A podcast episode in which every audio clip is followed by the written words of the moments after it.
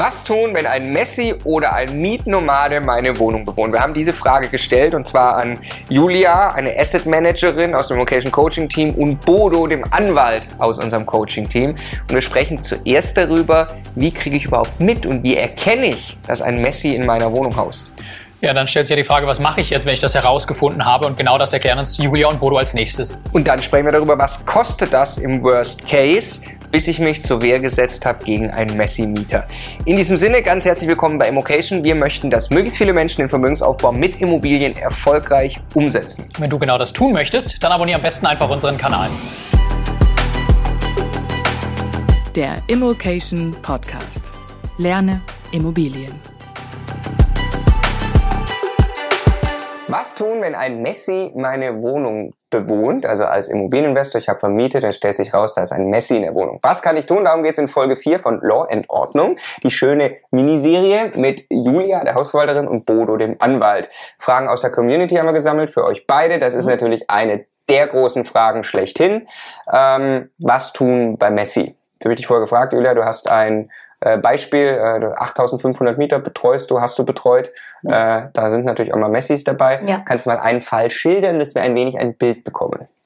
Nee, die Frage ist halt immer, wie erkennst du, dass du ein Messi in der Wohnung hast? Ja. Also das ist ja nicht, dass der ein Klingelschild dran klebt, da steht drauf Messi. Also, sondern du hast, ähm, du vermietest oder du hast Bestandsmieter und irgendwann kommst du in eine Situation, wo du merkst, irgendwas läuft nicht rund. Also in diesem speziellen Fall war es halt so, das war eine auch von uns vermietete Wohnung, nette Familie, äh, zwei Personen, 14, 15 Jahre altes Kind, gute Bonität, das Leben war schön, alles war gut. Mhm. Sechs Monate später kamen die Klagen von den Mietern, es stinkt aus der Wohnung, der Briefkasten. Mhm. Genau, also die Mieter in dem Haus. Mhm. Es stinkt in der Wohnung, es quillt aus dem Briefkasten raus. Mhm. Okay. Wenn sowas zu mir kommen, sagen, das ist meine Wohnung. Äh, was habe ich dann erstmal für Möglichkeiten, wenn es stinkt? Wir hatten es schon mal kurz mit Cannabisgeruch, jetzt stinkt es anders. Naja, ich denke, also wenn dir zugetragen wird von den Mietern, dass es mhm. stinkt einfach nur, das ist jetzt sehr wenig greifbar. Aber auf jeden Fall solltest du der Sache nachgehen und mal einen Besichtigungstermin mit dem Mieter vereinbaren. Also genau. ist zwar hast jetzt keinen Anspruch darauf, alle zwei Wochen äh, die Wohnung, die du vermietest, anzuschauen. Das ist zwar dein Eigentum, klar, aber aufgrund des Mietvertrages hat ja der Mieter das Recht gegen dich, auch da in Ruhe gelassen zu werden und in Ruhe zu wohnen. Also, genau. also du kannst nur mit konkretem Anlass besichtigen. Okay, und wie willst du das Praxis machen? machen wir hm. das also auch so, wenn, also ich höre grundsätzlich immer nie auf einen. Hm. Einer kann auch mal schlechte Laune haben ja. oder hat einen Rochus auf den, sondern ähm, wenn du ein Mehrfamilienhaus hast, solltest du sowieso immer so zwei, drei neuralgische Punkte haben von Leuten, wo du mal anrufst und sagst, du geh mal runter, guck mal durch den Briefschlitz, hast du auch ein komisches Gefühl? Ähm, das als erstes. Und dann schreibe ich den Mieter einfach an und schreibe dem, entweder ich habe im Mietvertrag eine Vereinbarung drin, dass er ein oder zweimal im Jahr einen Besichtigungstermin zulassen muss oder ich schummel einfach und schreibe rein in das Schreiben. Per Gesetz hat Ihr Eigentümer das Recht, die Wohnung einmal im Jahr zu besichtigen. Ich schlage Ihnen drei Termine vor, möglichst äh, Montag, Mittwoch, Freitag, 8 bis 10 Uhr, 12 bis 2 Uhr, 16 bis 18 Uhr. Bestätigen Sie mir bitte diesen Termin. Sollten Sie das nicht tun, muss ich Sie wegen Vertragsverletzung abmahnen. Mhm. So. Zu 99 Prozent rührt sich der Mieter nicht, weil wer in so eine Schieflage kommt. Und Messi ist ja nicht einfach jemand, der dreckig ist, sondern der wirklich psychisch ein Problem hat. Das darf man auch wirklich nicht außer Acht lassen. Äh, Gehe ich dann auch schon mal ans Amt dran an den sozialmedizinischen Dienst mhm. und sage, okay, wir haben hier ein komisches Gefühl, der und der Bestand liegt vor. Ähm, es wäre ganz schön, wenn Sie mal gucken gehen würden. Das tun die auch. Mhm. Wenn sie das nicht tun und der dich nicht reinlässt ähm, und die Belästigung überhand nimmt, lasse ich mir Protokolle von den Mietern im Haus geben.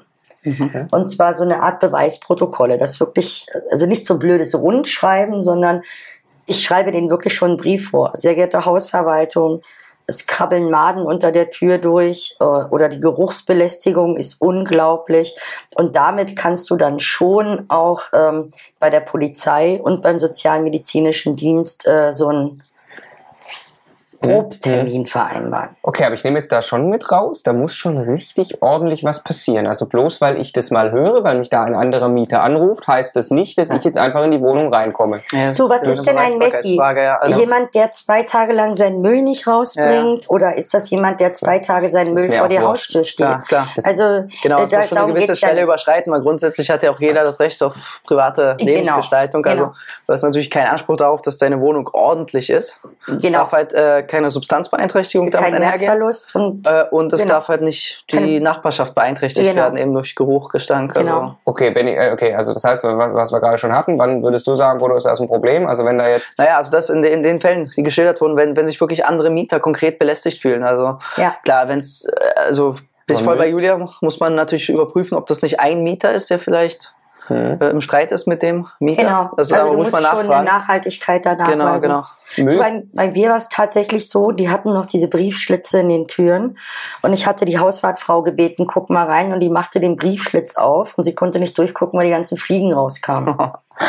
wow. Und das Wow. fand ich dann durchaus einen Grund. Und da sind wir dann auch damals rabiater vorgegangen. Dann sind wir wirklich im Haus gewesen mit dem sozialmedizinischen Dienst. Der hat nicht Mhm. aufgemacht.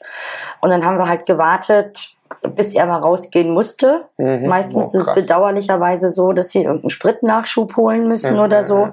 Und dann einfach in die Wohnung reingegangen sind. Weil die sind meistens dann auch so, das sind ja keine bösen Menschen. Mhm. Die machen das ja nicht, um deine Wohnung nachhaltig oder dich als Vermieter zu Nein, schädigen. in aller Regel du? nicht, ja, ja. Klar. Sie haben wirklich ein psychisches Problem und das war wirklich wie den schlechten Serien im Fernsehen, dass wirklich die Zeitschriften und die Mülltüten, das Badezimmer, das könnt ihr euch nicht vorstellen. Aber um das Ganze noch mal ein bisschen zu entschärfen, also das ist ja auch in der Presse und in den Medien ein bisschen hochgeschoben worden. Es ist nicht so, dass dir das in jeder zweiten Wohnung passiert. Also ich habe in 25 Jahren und ich habe in 25 Jahren ungefähr 12.500 Einheiten verwaltet, waren es acht oder neun Mal, wo es passiert ist. Das ist mal eine Zahl. Da kann man Und mal das- herleiten, wie selten das, Das eigentlich ist. ist wirklich sehr selten, weil, und das kann dir bei Hm. allen anderen Sachen auch passieren. Ging das einher mit Zahlungsausfall?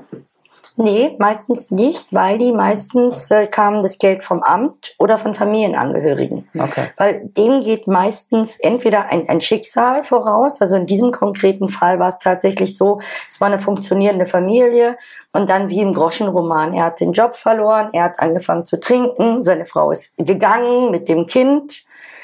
Ähm, er hat noch einen Amtszuschuss beantragt, die haben sich ein bisschen darum gekümmert, die Miete kam immer pünktlich. Ja, ja.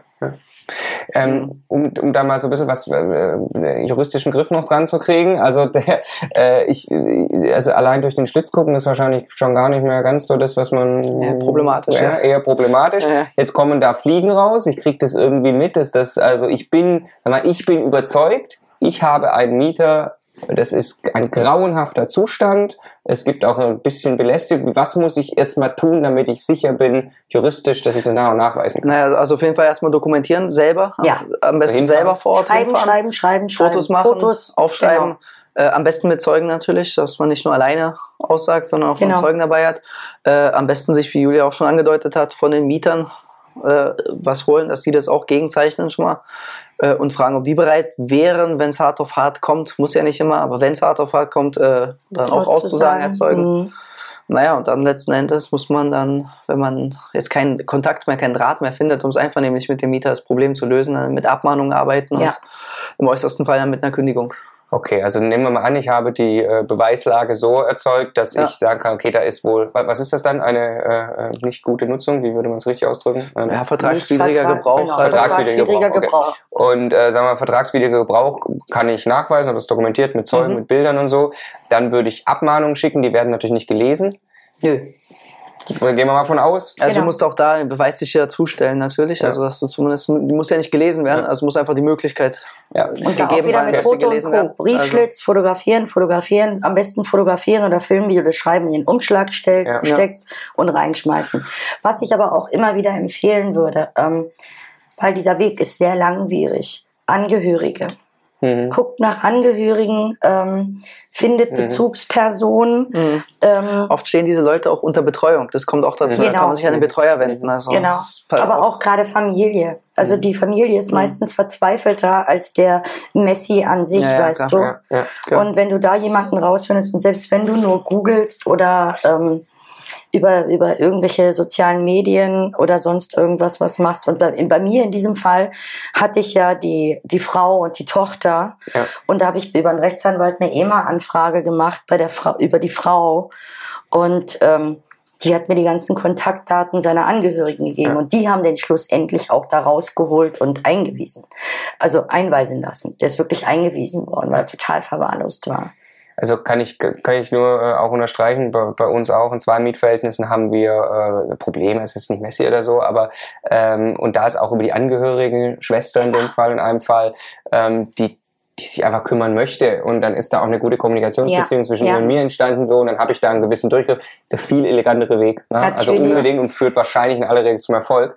Ähm, aber jetzt gehen wir mal weiter in den Worst Case rein. Mhm. Also ich habe ich, ich äh, habe dann alles dokumentiert, dann stelle ich irgendwann die Kündigung zu. Mhm. Ne? Ähm, so, aber dann ist die Wohnung ja immer noch nicht wieder leer genau und nicht Gleiche. neu vermietet. Was passiert dann? Das ist genau das Gleiche wie beim Zahlungsverzug und bei jeder anderen ja. fristlosen Kündigung auch. Wird die Wohnung nicht zurückgegeben, musst du in die Räumungsklage gehen.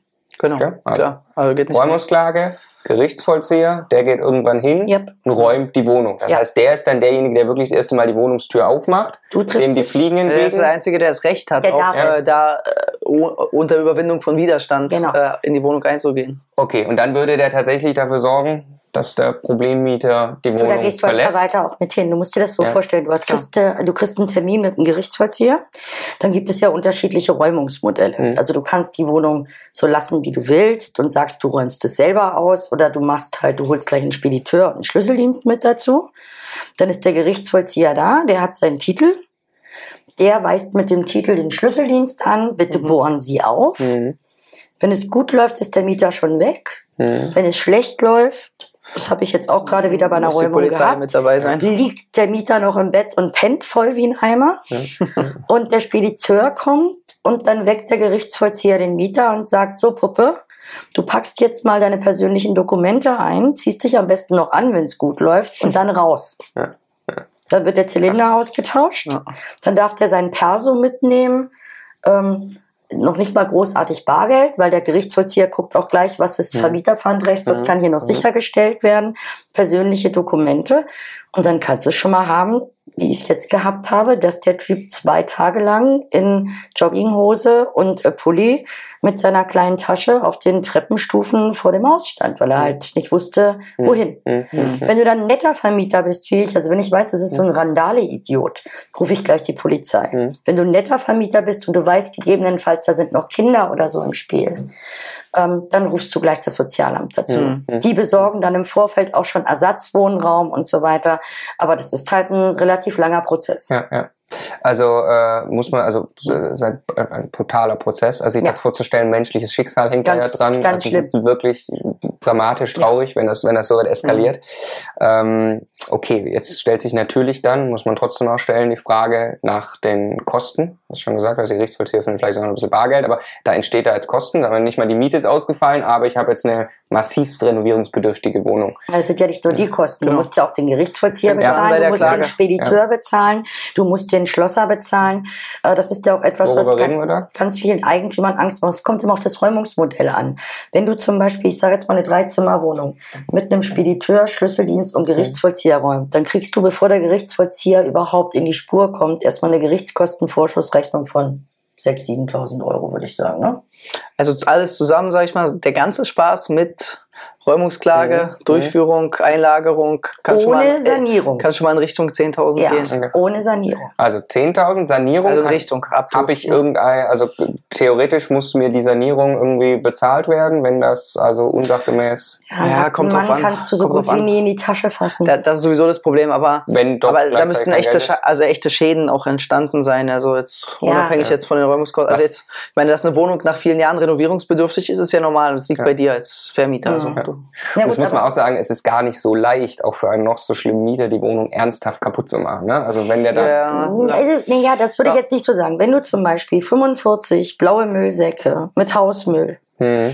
äh, zwei Monate liegen Naja, das- lässt und das sippt dir ins Laminat, Ja, ja, klar, klar. das geht dir in die Schüttung. Sowas kannst du natürlich ersetzt verlangen, aber, Aber wie in der Regel wirst du, wirst du du nicht mehr viel bekommen. ja. Okay, aber ich mache Schnell sein. ich mach mal noch eine ganz nüchterne äh, Zahlenbetrachtung. Was hast du gesagt? Wie viel, wie viel Mi- 11.500 oder was? 12.500? Ja, genau, haben wir ungefähr äh, gehabt in den 25 Familieneinheiten, Jahren. acht bis neun Ja, Fälle ja. daraus, Hm. die dann 10.000 Euro maximal kosten. Also wenn man Immobilien Ohne Sanierung. Ohne ja. Sanierung. ohne Sanierung, ja, also den ganzen, ganzen Prozess, äh, also vom Erwartungswert her, wenn ich theoretisch ganz viele Immobilien habe, ist das Problem tatsächlich Mhm. finanziell gar kein sehr großes. Nein. Gestreut, ja. Blöd Genau. natürlich, wenn ich eine habe und genau da passiert genau, und klar. dann ist es natürlich relativ Ja, heftig. Ja, also ich kann immer nur empfehlen, und das ist egal, ob du jetzt ein Mehrfamilienhaus hast oder eine Einzeleigentumswohnung, wachsam sein. Nicht immer nur auf die Miete gucken. Ja. Weil die Miete ist nicht ein Garant dafür, dass du einen ordentlichen, vernünftigen Mieter drin hast.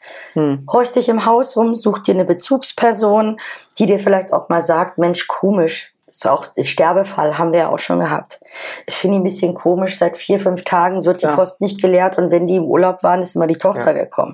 Aufmerksam sein. Ja. Das macht auch ein gut bezahlter Hausverwalter nicht immer. Das ist vielleicht ein guter Hinweis, also bei der Besichtigung. Man sollte ja vor, vor dem Kauf die Wohnung zumindest einmal gesehen haben. ganz gut. Machen auch nicht alle, aber sollte man. Äh, da sich ruhig mal umhören bei den anderen Mietern, also bei Genau. Nachbarn, also bei jedem Mieter. Äh, und mal ruhig mal fragen, was gibt es für Probleme im Haus? Also was stört sie, was kann man mal besser machen? Gibt's, wie ist die Nachbarschaft, wie ist das Umfeld?